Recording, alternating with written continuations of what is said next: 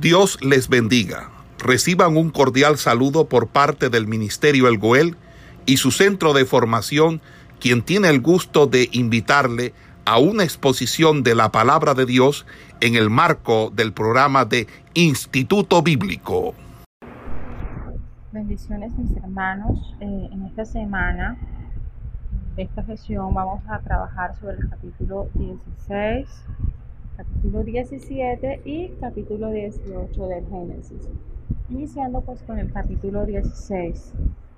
Eh, tiene como título Agar e Ismael, pero nosotros vamos a comenzar este capítulo pues hablando de dos personajes que es Sara y Agar. Ante esta situación de que aún no podía Abraham tener un hijo, Sarai, mujer de Abraham, pues no le daba hijos, es el verso 1, y ella tenía una sierva egipcia que se llamaba Agar. Dijo entonces Sarai a Abraham, ya ves que Jehová me ha hecho estéril. Te ruego pues que llegues a mi sierva, quizá tendré hijos de ella. Y atendió Abraham al ruego de Sarai.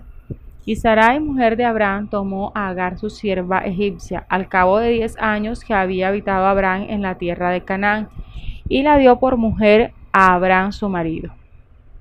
Y él se llegó a Agar, la cual concibió, y cuando vio que había concebido, miraba con desprecio a su señora.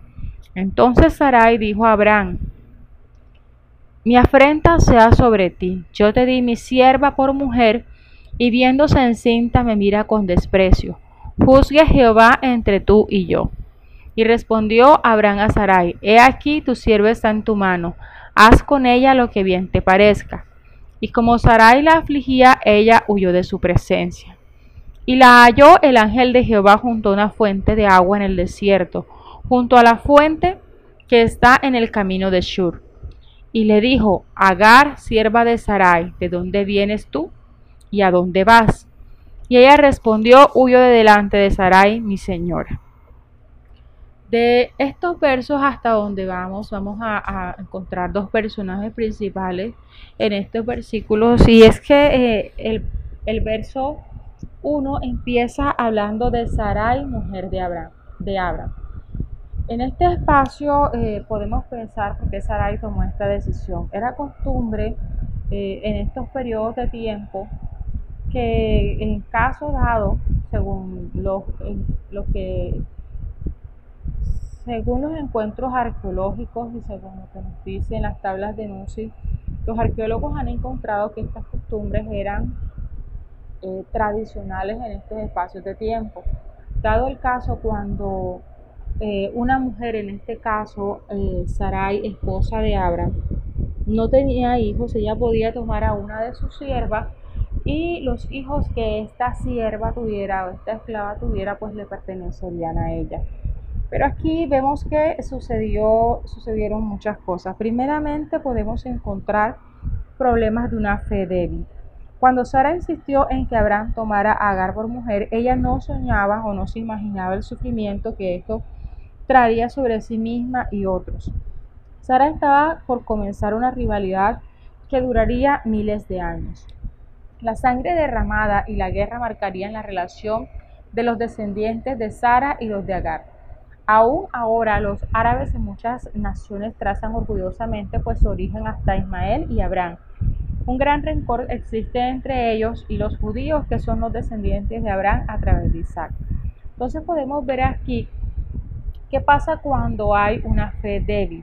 Entonces aquí en Génesis 16 vamos a encontrar, eh, ante no ver la respuesta de Dios de una forma inmediata, Sarai eh, escoge pues una de las tradiciones de ese pueblo y es tomar a su sierva, en este caso Agar, para que ésta tenga descendencia. ¿Qué pasó? Que cuando eh, si hay una fe débil, hay una sustitución del razonamiento humano por la confianza eh, en el poder sobrenatural de Dios. Se sustituyen todos esos esquemas humanos por el plan y el poder de Dios hay orgullo, hay lucha y hay sufrimiento en la familia del pueblo de Dios cuando nosotros tenemos una fe débil. Entonces, ¿qué pasó aquí? Eh, se puede evidenciar eh, que hay una fe débil, en este caso Sarai decide ayudar a Dios. Pero este plan es nacido de la impaciencia. Abraham y Sara ya habían estado en Canaán por 10 años y todavía pues no tenían hijos. Eh, sería que no se cumpliría esta promesa. Tal vez esta la lección más difícil de aprender es esperar pacientemente y continuar confiando en la promesa de Dios cuando esas respuestas a nuestras oraciones no llegan enseguida. En este sentido, podemos eh, ver eh, en, en estos versículos que Dios estaba esperando hasta la que la respuesta fuera humanamente imposible. Su pueblo elegido podía trazar su existencia a un nacimiento milagroso, eh, lo que sería un acto de gracia de Dios.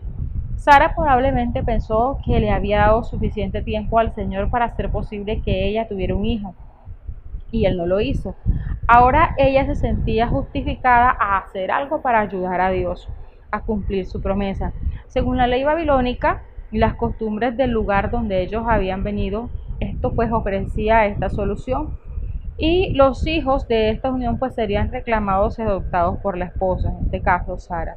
Era aquí donde la razón humana recomendaba esta provisión legal. Ya eh, dadas estas circunstancias, un milagro no sería necesario.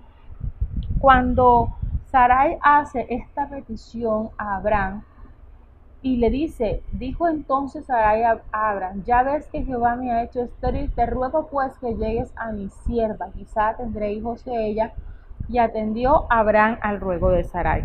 Entonces, cuando Abraham accede a ese razonamiento humano de su esposa, no se menciona eh, su oración con respecto a este plan.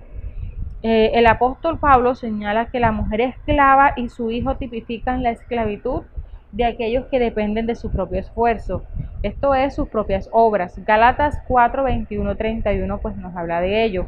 Ismael representa lo que se opone a la gracia y a la obra sobrenatural del Espíritu Santo. Entonces, también podemos ver aquí en este espacio que hay una persona que es utilizada y es Agar.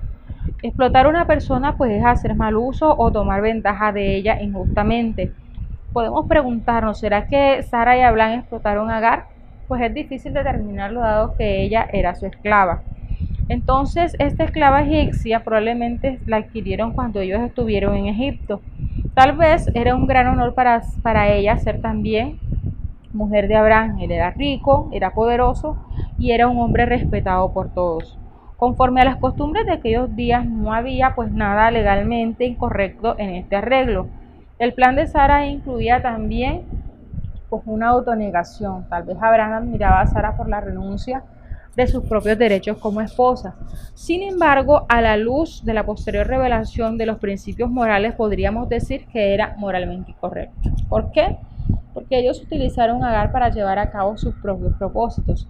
Estaban enseguecidos por el bajo concepto en que se tenían los esclavos no reconocieron la dignidad del individuo como persona sin importar su posición social. Entonces, ante esto podemos ver que hay una reacción inesperada. Abraham y Sara tuvieron enseguida una, reacción, una razón para lamentar esta decisión. Agar no era tan pasiva y sumiso como e, ellos se habían imaginado. Cuando la joven sierva salió embarazada, empezó a despreciar a su señora. Y eso lo podemos ver en el versículo 5. Entonces Sarai dijo a Abraham, mi afrenta sea sobre ti, yo te di mi sierva por mujer, y viéndose encinta me mira con desprecio. Juzgue Jehová entre tú y yo. Entonces, aquí empezaron todas estas situaciones. Dice eh, aquí que cuando la joven sierva salió, ella empezó a despreciar a su señora. Después de todo, no había dado Dios a Agar lo que él había negado a Sara. Ya podía ser un pensamiento que tuvo Agar. Esta a su vez se amargó por la altivez y el menosprecio de Agar y culpó a su esposo por lo que ella misma pues había sugerido. Una vez más, Abraham y Sara actuaron según las provisiones legales de su tiempo, pero no necesariamente conforme a la, a la voluntad de Dios. En tales circunstancias, la ley babilónica daba a una joven sierva el estatus legal de su esposa, pero si ella trataba de asumir el rango de primera esposa de conformidad con esa ley de Hammurabi, su señora podía reducir la esclavitud y contarla entre las mujeres esclavas. Entonces Abraham trató de resolver el problema diciendo a Sara que podía usar de su autoridad como la señora de Agar. Después de esto, Sara estaba en su derecho legal de tratar a Agar duramente. Ahora, ¿quién tuvo la culpa en esto? Vemos tres faltas en estas tres personas. Cuando Agar quedó embarazada, su orgullo le hizo actuar neciamente. Eh, tal vez su nueva posición pues le permitió expresar algún resentimiento por pasadas experiencias como esclava. De todos modos, un espíritu de mala voluntad impidió que aceptara la corrección. Por su parte, Abraham parecía demasiado listo pues para someterse a la represión de su esposa. De allí que en, lugar de tratar de mejorar las relaciones entre Sara y Agar, tomó el camino más fácil eh, y fue decirle pues a Sara que ella estaba en sus manos. Sara, de, Sara fue demasiado dura en la manera que trató a su sierva. Entonces estas son las sendas de los hombres y mujeres cuando dejan el camino de Dios y siguen sus propios razonamientos. Aquí podemos ver, no se menciona de que Abraham haya consultado a Dios con respecto a él, pero asimismo podemos ver a un Dios que ve todo, un Dios que no, no se le escapa nada.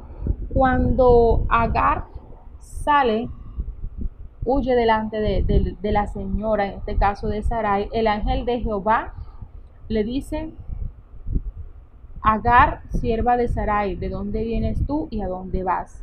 Y ella respondió, huyo de delante de Sarai, mi señora. Dice el verso 9, y le dijo el ángel de Jehová, vuélvete a tu señora y ponte sumisa bajo su mano.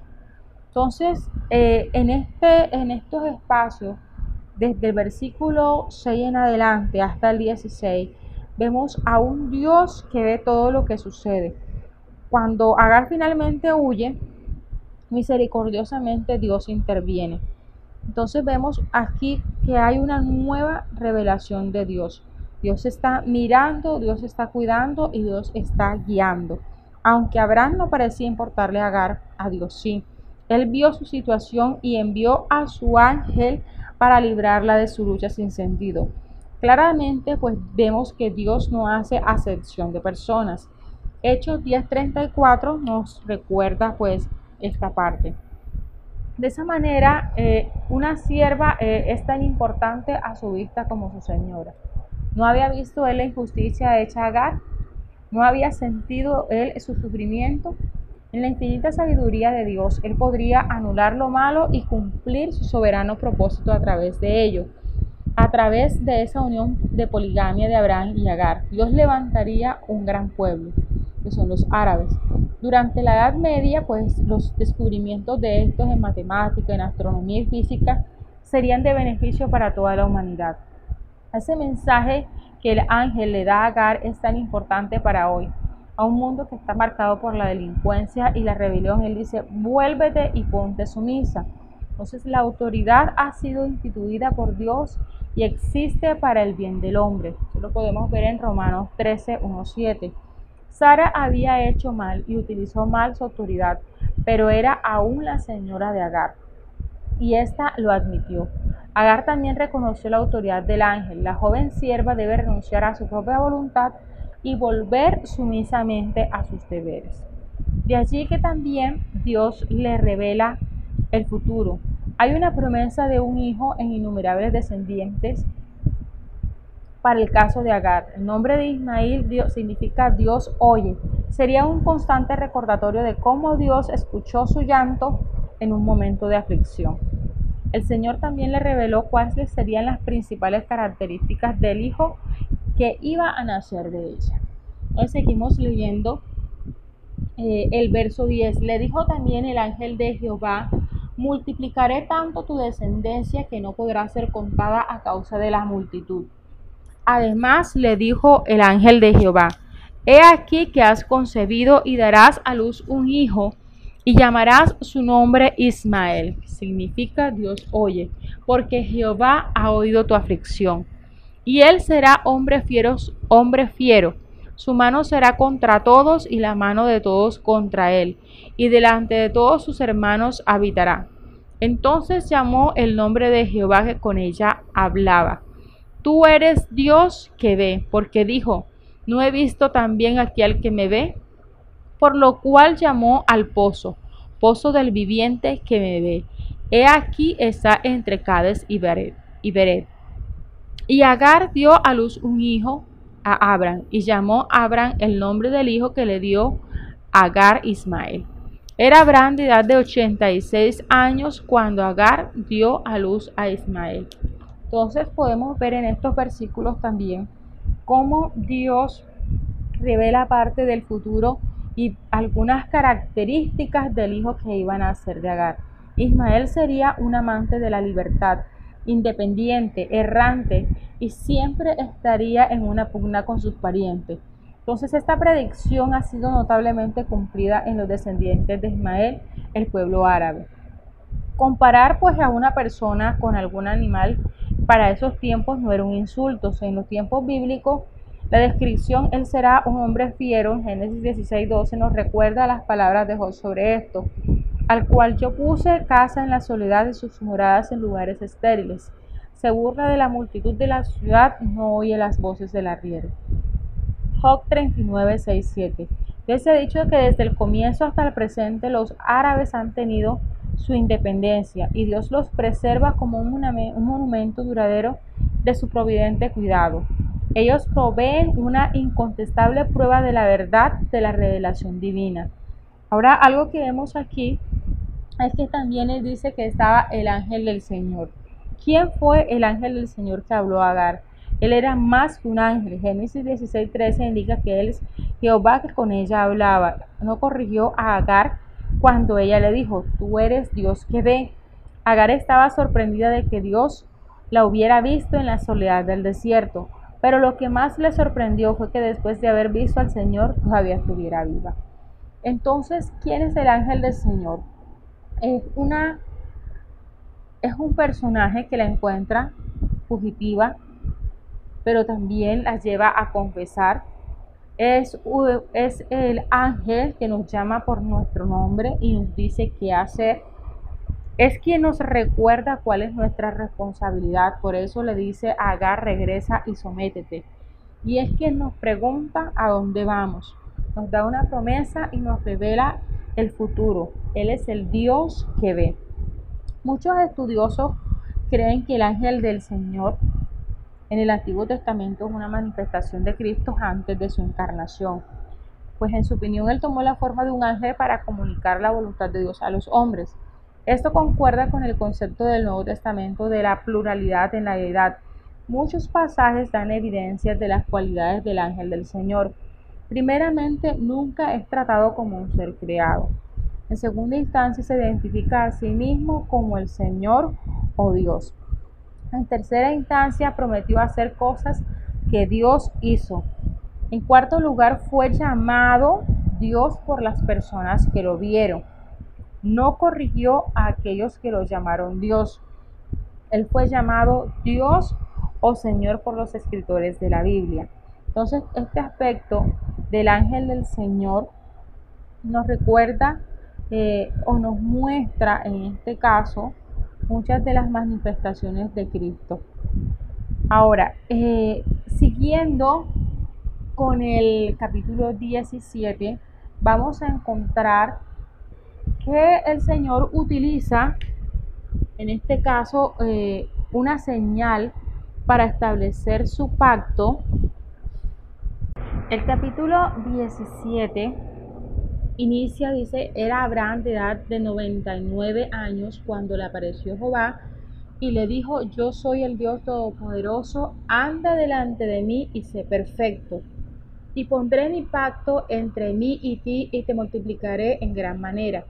Entonces Abraham se postró sobre su rostro y Dios habló con él diciendo, He aquí mi pacto es contigo, y serás padre de muchedumbre de gentes, y no se llamará más tu nombre Abraham, sino que será tu nombre Abraham, porque te he puesto por padre de muchedumbre de gentes. Entonces han pasado desde el, desde el verso 16 del capítulo 16 al capítulo 17, han pasado tres años entre estos versículos. Entonces podemos ver cómo Dios obra para fortalecer la extensamente probada fe de su fiel siervo, Abraham. Notamos aquí el obrar de Dios, cómo el obrar de Dios difiere de lo que uno hubiera hecho en su lugar. Entonces, el Señor quiere establecer su pacto con Abraham. Abraham significa padre enaltecido. Abraham ya no significa padre enaltecido, sino padre de una multitud. Podemos mirar que aquí en Génesis 17, 1, 2, han pasado 25 años desde que Abraham deja Harán, 25 años de andar en fe. A veces él había tropezado, pero Dios lo había levantado y guiado paso a paso. Vez tras vez Dios había aparecido a Abraham, primero en Ur, después en Arán y más tarde en Canaán. Cada vez él agregaba algún detalle a esa promesa para fortalecer la fe de Abraham.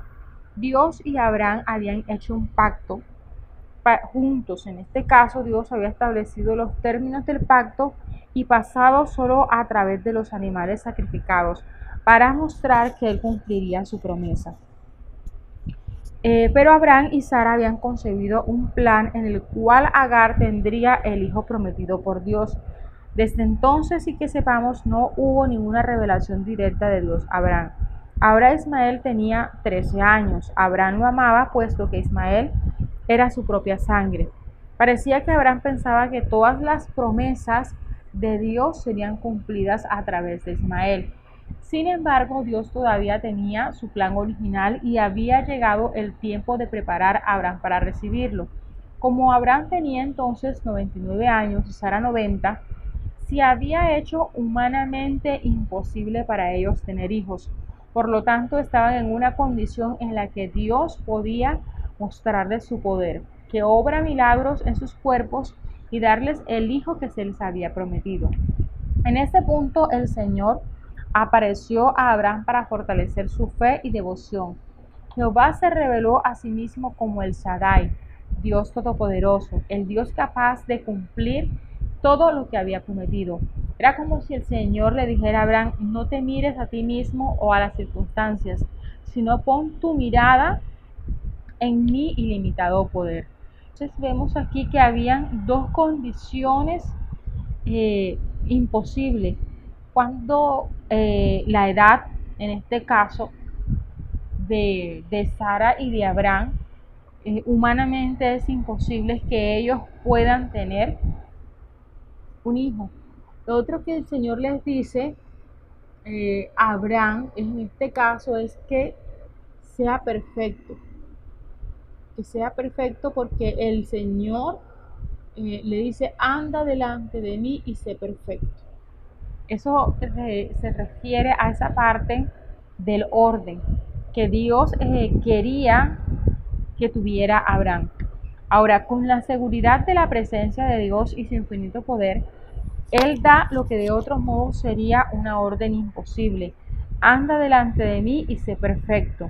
Anda delante de mí nos muestra cómo podemos experimentar la verdadera presencia de Dios. Todas nuestras actividades diarias deben realizarse en su presencia. Todos nuestros pasos y nuestras decisiones deben ser dirigidos por Él. Entonces, cuando el Dios Todopoderoso va con nosotros, ser perfectos es un, es un estado o un resultado natural.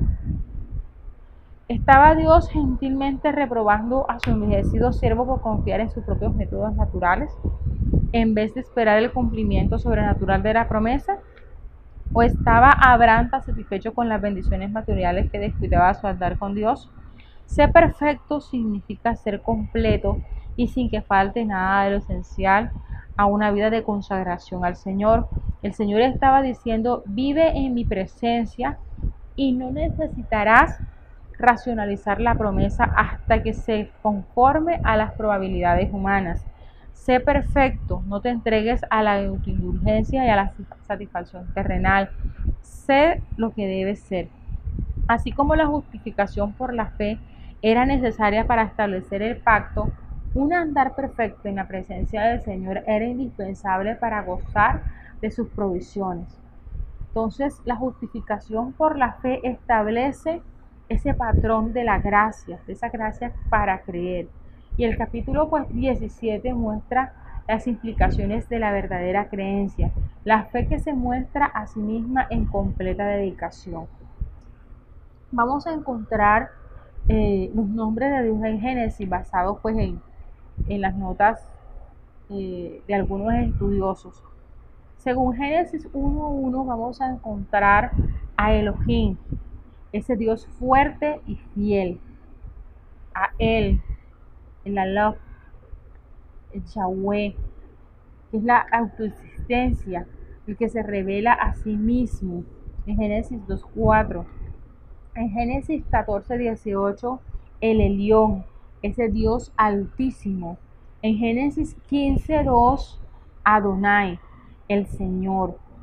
Vamos a encontrar en este eh, capítulo que estamos trabajando, Génesis 17.1, el Shaddai, el que sustenta, ese Dios todopoderoso.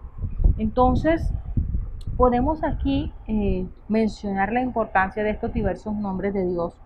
Ha surgido pues la enseñanza de que solamente deberíamos usar su nombre personal Yahweh en hebreo. Sin embargo, Dios mismo nos ha revelado diferentes aspectos de su carácter y obra mediante el uso de varios nombres y títulos. Nosotros usamos esos nombres y títulos traducidos en nuestras propias lenguas. Entonces, podemos llamar a Dios el Shaddai porque estamos entendiendo que es el Dios todopoderoso. Él mismo se está definiendo como el Dios que todo lo puede y el Dios para el que nada es imposible. De esa manera le estaba mostrando Abraham y a Sara de que eh, el concebir ellos a esta edad no sería algo imposible para Dios. Continuando eh, con el capítulo 17, hemos visto que Dios agregó nuevas promesas cada vez que aparecía Abraham. Esta vez él renovó el pacto en términos tan amplios y magníficos que Abraham debió de haber visto más claramente que nunca cuál era su papel tan especial en la providencia de Dios. Reyes y naciones vendrían de él. Sara sería su madre.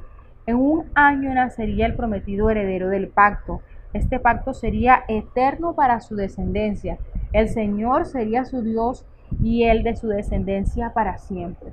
Dice el verso 6, y te multiplicaré en gran manera y haré naciones de ti y reyes saldrán de ti, y estableceré mi pacto entre mí y ti, y tu descendencia después de ti en sus generaciones, por pacto perpetuo para ser tu Dios y el de tu descendencia después de ti. Y te daré a ti y a tu descendencia después de ti la tierra en que moras, toda la tierra de Canaán en heredad perpetua, en heredad perpetua, y seré el Dios de ellos Dijo de nuevo Dios a Abraham, en cuanto a ti guardarás mi pacto, tú y tu descendencia después de ti por sus generaciones. Entonces, cuando el Señor hace eh, esta promesa a Abraham, podemos ver cómo Abraham en este caso recibe ese pacto de parte del Señor. Dice, este es mi pacto que guardaréis entre mí y vosotros y tu descendencia después de ti será circuncidado todo varón de entre vosotros. Circuncidaréis pues la carne de vuestro prepucio y será por señal de pacto entre mí y vosotros. Y de edad de ocho días será circuncidado todo varón entre vosotros por vuestras generaciones, el nacido en casa y el comprado por dinero a cualquier extranjero que no fuere de tu linaje. Debe ser circuncidado el nacido en tu casa y el comprado por tu dinero y estará mi pacto en vuestra carne por pacto perpetuo. Y el varón incircunciso, el que no hubiere circuncidado la carne de su prepucio, aquella persona será cortada de su pueblo. Ha violado mi pacto. Dijo también Dios a Abraham, a Sarai tu mujer no la llamará Sarai, mas Sara será su nombre, esto es princesa. Y la bendeciré y también te daré de ella hijo Sí, la bendeciré y vendrá a ser madre de naciones. Reyes de pueblos vendrán de ella. Entonces Abraham se postró sobre su rostro y se rió, y dijo en su corazón, a hombre de cien años ha de nacer hijo, y Sara ya de noventa años ha de concebir. Y dijo Abraham a Dios, ojalá Ismael viva delante de ti. Respondió Dios, ciertamente Sara tu mujer te dará a luz un hijo, y llamará su nombre Isaac esto es risa, y confirmaré mi pacto con él, con pacto perpetuo para sus descendientes después de él. En cuanto a Ismael también te he oído. He aquí que le bendeciré y le haré fructificar y multiplicar mucho en gran manera. Doce príncipes engendrará y haré de él una gran nación. Mas yo estableceré mi pacto con Isaac, el que Sara te dará a luz por este tiempo el año que viene. Y acabado de hablar con él y subió Dios de estar con Abraham. Entonces tomó Abraham a Ismael su hijo y a todos los siervos nacidos en su casa y a todos los comprados por su dinero, a todo varón entre los domésticos de la casa de Abraham, y circuncidó la carne del prepucio de ellos en aquel mismo día como Dios le había dicho. Era Abraham de edad de noventa y nueve años cuando circuncidó la carne de su prepucio, e Ismael su hijo era de trece años cuando fue circuncidada la carne de su prepucio. En el mismo día fueron circuncidados Abraham e Ismael su hijo, y todos los varones de su casa, el siervo nacido en casa y el comprado del extranjero por dinero, fueron circuncidados con él. Algo que podemos ver en estos versículos es la inmediatez que, que hace Abraham cuando Dios le dice circuncidarás tu prepucio, el de todos tus descendientes, el de tus siervos, los nacidos en casa como el extranjero. Entonces, Abraham eh, obedece directamente a Dios. Pero también podemos mirar cómo Abraham no puede resistir las ganas de reír cuando escuchó que Sara sería la madre del hijo prometido. Algunos expositores pues creen que, era, que esa risa vino de la sorpresa y el gozo. Pero también juzgando su razonamiento, su repetición y la respuesta de Dios, parece claro que su risa vino de la incredulidad. Aún así Dios iba a mantener su promesa y él dijo a Abraham que ese hijo iba a ser llamado Isaac Risa. La risa incrédula de Abraham sería repetida más tarde en la risa de Sara. Pero cuando Isaac nació, la risa de incredulidad daría lugar a la risa de gozo. Sara diría, Dios me ha hecho reír y cualquiera que lo oyere se reirá conmigo. Eso lo podemos ver más adelante en el capítulo 21, verso 6. Entonces la sugerencia sustituta de Abraham, ojalá Ismael viva delante de ti, muestra cuán profundamente amaba él al hijo de Agar. Por un lado, su oración fue una buena y un ejemplo para todos los padres. Por otro, muestra una falla común. Cuán a menudo queremos que Dios acepte nuestra sustitución de su voluntad. Le pedimos que apruebe nuestros planes en lugar de nosotros aceptar su plan y confiar que Él se encargará de cada detalle. Entonces, la verdadera oración no es atraer nuestros deseos a Dios y persuadirlo de que nos los conceda. Debemos aprender que es su voluntad y armonizar la nuestra con la de Él. Entonces podemos orar con confianza por lo que sea necesario hacer para llevar a cabo la voluntad de Dios. Dios respondió la oración de Abraham por Ismael. Dios le bendeciría y le haría el padre de doce príncipes y una gran nación. Pero el Señor no dejó ninguna duda respecto de quién sería la madre de la raza prometida. Era a través de Sara e Isaac que las promesas serían cumplidas. Esto lo podemos ver el verso 19 al 21, donde Dios eh, dice que confirmará su pacto con él, con, con Isaac, como parto perpetuo para su descendiente. Entonces eh, el Señor eh, estableció su pacto con Abraham. Este pacto cumplido nos muestra que Dios estableció su pacto con ese pueblo. Es un pacto eterno que se inició con Abraham, se continuó con Isaac y, termina este cumplimiento con Cristo Jesús. Dios, nuestro Dios, estableció ese pacto perpetuo. Además de eso, pues las naciones siguen siendo también bendecidas por causa de Abraham. El cumplimiento del pacto comenzará con Isaac, pero su mayor cumplimiento sería en Jesucristo y su reino eterno. Reyes y naciones vendría de Abraham y Sara a través de Isaac e Ismael. Además de esto, millones de personas de cada nación llegarían a ser hijos de Abraham para cumplir su fe. Romanos 4, 9, 18 y Galatas 3, 29 nos hablan de estas promesas, de que son hijos de Abraham aquellos que han creído por fe. De la misma manera, la promesa del linaje real comenzó a cumplirse en los reyes de Judá e Israel en el Antiguo Testamento, pero su mayor cumplimiento es en el león de la tribu de Judá, el rey de reyes y señor de señores. Solo a través de él el pacto puede ser eterno. Entonces, vamos a, a mirar aquí en Mateo 1.1 Dice el libro de las genealogías de Jesucristo, hijo de David, hijo de Abraham. ¿Cómo se establece el linaje desde, desde que el Señor estableció su pacto hasta Jesucristo? Bueno, la promesa de Dios Todopoderoso, seré el Dios de ellos, nuevamente se repite en el nuevo pacto y eso lo podemos ver en Jeremías 31-33 y nos dice, Jehová se manifestó a mí ya mucho tiempo diciendo, con amor eterno te he amado, por tanto te prolongué mi misericordia. Entonces este pacto eterno, esta promesa que Dios establece para su pueblo, es una promesa que acompañaría a todas las generaciones. Entonces podemos ver que esta promesa nos muestra que el pacto es esencialmente personal, como el sí acepto de la ceremonia matrimonial. El compromiso de Dios con su pueblo excede mucho cualquier beneficio particular del pacto. Al mismo tiempo, el pueblo del pacto debía aceptar al Señor como su único y verdadero Dios. Entonces, era necesario su existencia como una nación para gozar estas bendiciones del pacto. Además, este pacto muestra esa profunda verdad de esa posesión eh, que Dios tiene por nosotros y de nosotros por Dios. Entonces, eh, en estos capítulos podemos ver cómo Dios confirma su pacto con Abraham. Eh, Dios estableció un cambio de nombre y estableció la circuncisión.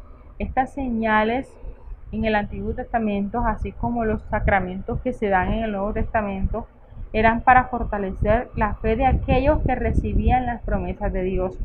El cambio de nombres era el sello mediante el cual Dios aprobaba confirmar su parte del pacto.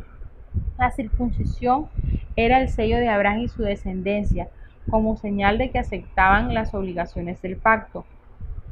Dios da nombres nuevos a Abraham y a Sarai, el nombre Abraham significa, el nombre Abraham era padre exaltado, fue cambiado a Abraham, padre de multitudes. El cambio de Sarai, que significaba contenciosa, a Sara restauró el significado original de princesa. Al mismo tiempo, Dios introdujo a Sara en el pacto por derecho propio. A diferencia de lo que es costumbre en algunas religiones, el pacto de Dios reconoce como sus herederos tanto a los hombres como a las mujeres. Cuando Dios cambia el nombre de una persona es una señal del cambio de carácter o relación de la entrada de una nueva fase de vida. Sarai la contenciosa se convierte en Sara la princesa y el nuevo pacto, el pecador que viene a Dios se convierte en santo. Podemos ver esto en Romanos 1.7. Nacido de nuevo, él recibe un nuevo nombre. Él es un cristiano, así como Cristo o que pertenece a Cristo. Es un hijo de Dios. Juan 3.1. Su nombre es escrito en el nombre de la vida. Como dice un popular himno evangélico, hay un nombre nuevo en la gloria. Mío es, sí, mío es. Luego cuando el cristiano entra por ser su plena herencia, recibirá un nuevo nombre como un vencedor. Es cuando venga Cristo donde cada uno recibirá un nombre nuevo, Apocalipsis 2.17. Entonces podemos ver que cuáles son algunas o establecer cuáles son esas señales de los pactos. Según lo que podemos ver, el Señor da nuevos nombres. El abrámico, Abraham, en este caso Sara, y el nuevo pacto, cuando nosotros ya conocemos al Señor, se nos da unos nuevos nombres. Ya pasamos a llamar a ser cristianos o pequeños cristos, así como hijos de Dios. Hay un, una señal o algo que establece en este caso eh, la confirmación de ese pacto. En el caso del pacto de Abraham, la confirmación era la circuncisión. En el nuevo pacto que nosotros hacemos con el Señor, la, señal que se establece es el bautismo como señal de arrepentimiento. Entonces la circuncisión fue dada a Abraham como una triple señal. Primeramente, como un sello externo del pacto. Como un, en segundo lugar, como un signo de pertenecer al pueblo del Señor. Y en tercer lugar, como un recordatorio de las obligaciones que establecía ese pacto. La circuncisión eh, no era un rito nuevo en el Medio Oriente. En algunas pues, de las naciones de alrededor indicaba la admisión de uno como adulto en la tribu. Ahora, no debemos sorprendernos de esto, puesto que Dios a menudo convierte cosas o costumbres ya existentes en señales para su pueblo. Vimos esto cuando él y Abraham partieron un pacto. En este caso, cuando Dios utilizó los animales partidos para establecer su pacto con Abraham. Eh, investigando un poco acerca de esto, cuando dos hombres establecían su pacto, ellos tenían que pasar por entre los animales partidos cada uno de ellos. Pero eh, cuando Dios establece su pacto con Abraham, eh, a modo de, una llama o de una antorcha encendida fue que pasó por los animales para indicar que era Dios mismo quien estaba estableciendo su pacto independientemente eh, de que Abraham lo hiciera. Entonces, en este sentido, eh, podemos ver que el pacto está abierto a cualquier gentil que quería aceptar sus condiciones, así como a los descendientes de Abraham. Dios mismo dijo que los siervos también debían recibir la señal del pacto, y es por eso que Dios le ordena a Abraham que circuncide a todos aquellos que estaban en su casa, tanto los que habían nacido como aquellos que habían sido comprados. Entonces la Biblia claramente enseña que la circuncisión en sí misma no puede producir esa relación correcta con Dios. Jeremías dijo claramente a aquellos compatriotas que aunque circuncidados en la carne, eran incircuncisos en el corazón. Entonces esta falta de dedicación hacia Dios hizo que Judá mereciera el castigo tanto como las naciones paganas. Los miembros del pacto debían mostrar que pertenecían a Dios obedeciéndole a Él. Por eso el Señor le dice a Abraham, anda delante de mí y sé perfecto. De esta manera la circuncisión, así como el bautismo cristiano, deben ser una señal externa de una relación interna con Dios. En Deuteronomio 10, 15, 22,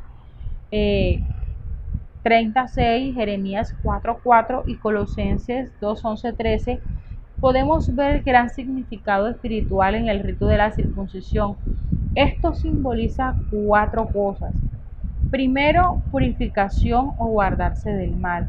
Segundo, un cambio de corazón. Tercero, un cambio de actitud. Y en cuarto lugar, una consagración de uno mismo a Dios para amarlo a Él y a su pueblo. Entonces, al asociar la circuncisión eh, con esa función reproductiva del cuerpo, también nos sugiere la necesidad de purificar la vida desde esa misma fuente.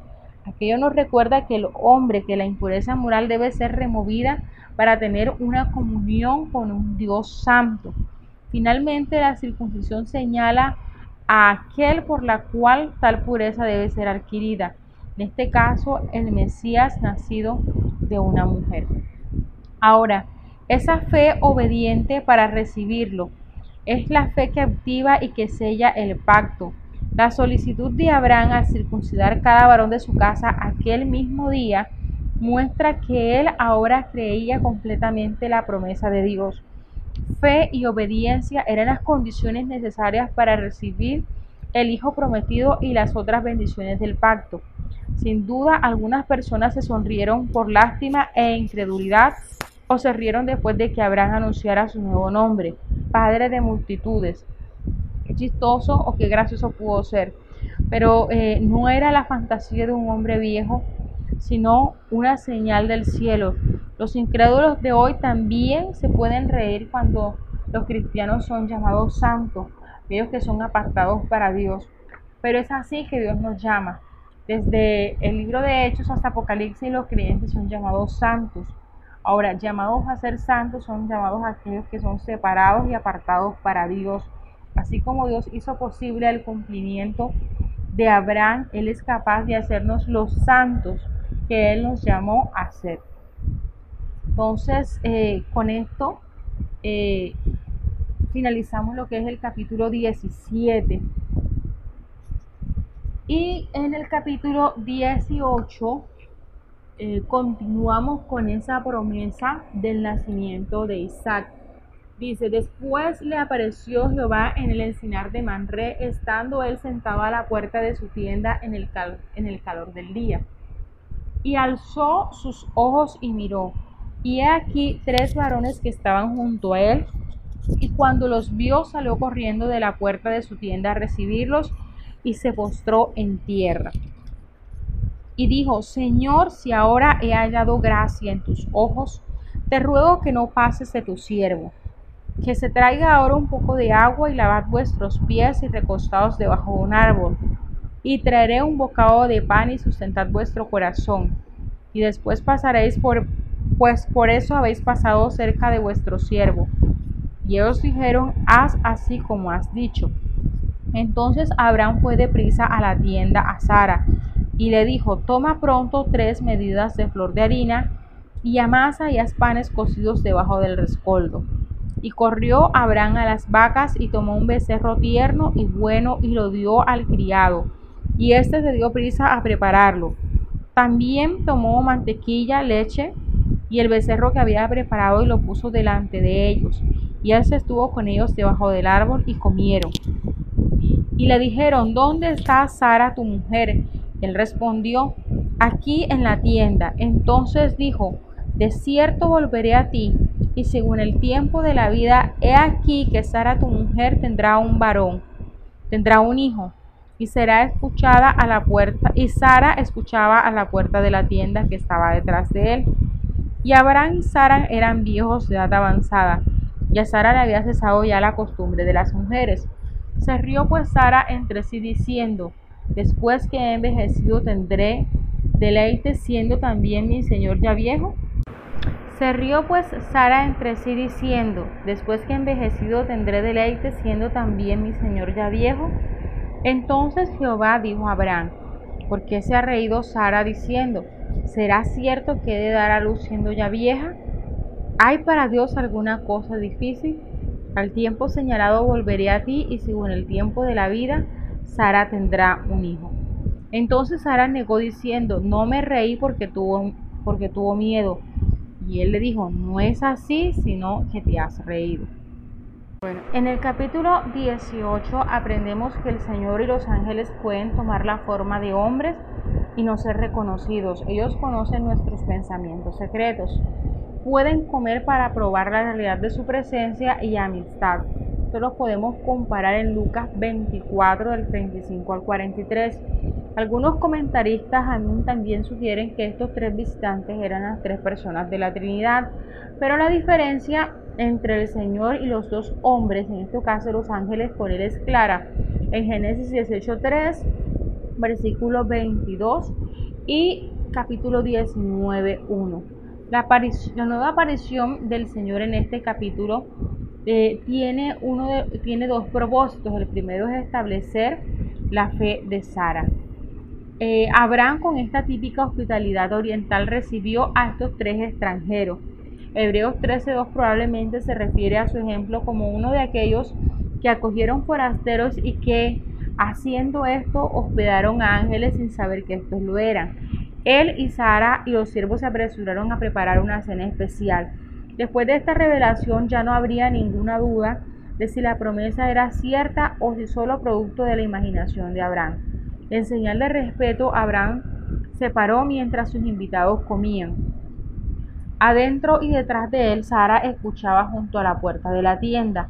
Hasta este punto no tenemos registro del que, del que el Señor se haya aparecido jamás a Sara. Años atrás había perdido la fe de que sería la madre del hijo prometido. Ella aparentemente necesitaba una revelación personal de Dios para restaurar su fe y prepararla para su papel en el plan divino. Cuando Abraham le contó de su reciente revelación, ella rehusó creer su promesa de que sería madre muy pronto. Entonces, cuán sorprendida debió haber estado Sara cuando escuchó preguntar a uno de los extranjeros, ¿dónde está Sara tu mujer? ¿Cómo, ¿Cómo conocía su nombre este extranjero? Él había usado el nuevo nombre de Abraham. Dijo que Dios había dado a ella. ¿Cómo sabía él esto? Pues se nos recuerda así lo que el Señor dijo, Adán, ¿dónde estás tú? Y Agar, ¿a dónde vas? Dios nos encuentra donde estamos y nos revela nuestra condición para que Él pueda satisfacer nuestra necesidad. Sara se rió consigo misma cuando escuchó que tendría un hijo. Sabía que esto era fisiológicamente imposible para ella a su edad. Entonces ella se rió consigo misma, silenciosamente en su incredulidad. Luego el Señor asombró a Sara con su reprensión y su conocimiento de lo que ella estaba pensando en secreto. Además de eso, él repitió la noticia acerca de lo que Abraham había dicho que el Señor le hizo. Sara tendría un hijo en menos de un año. Dios estaba confirmándole la revelación. Él había dado a Abraham este divino conocimiento. Ahora Dios le estaba mostrando a Sara que eh, esto sería una señal que Dios haría, el más grande milagro de renovarla fisiológicamente y de que quitaría su esterilidad. Dios se había revelado a sí mismo a Abraham como el Shaddai, el Todosuficiente, el Todopoderoso. Ahora él pregunta a Sara, ¿hay alguna cosa difícil? Al fin Sara se convence, las dudas desaparecen cuando Dios le habla personalmente. Y por la fe también la misma Sara, siendo estéril, recibió la fuerza para concebir y dio a luz aún fuera del tiempo de la edad, porque creyó que era fiel quien lo había prometido. Hebreos 11:11. Hablamos de que eh, Abraham fue capaz de ser padre aunque él ya había pasado la edad y Sara era estéril. Entonces cualquiera eh, que sea la traducción correcta que se utilice para estos versículos ya sea porque algunas versiones hablan de que eh, leen que por fe Abraham fue capaz de ser padre.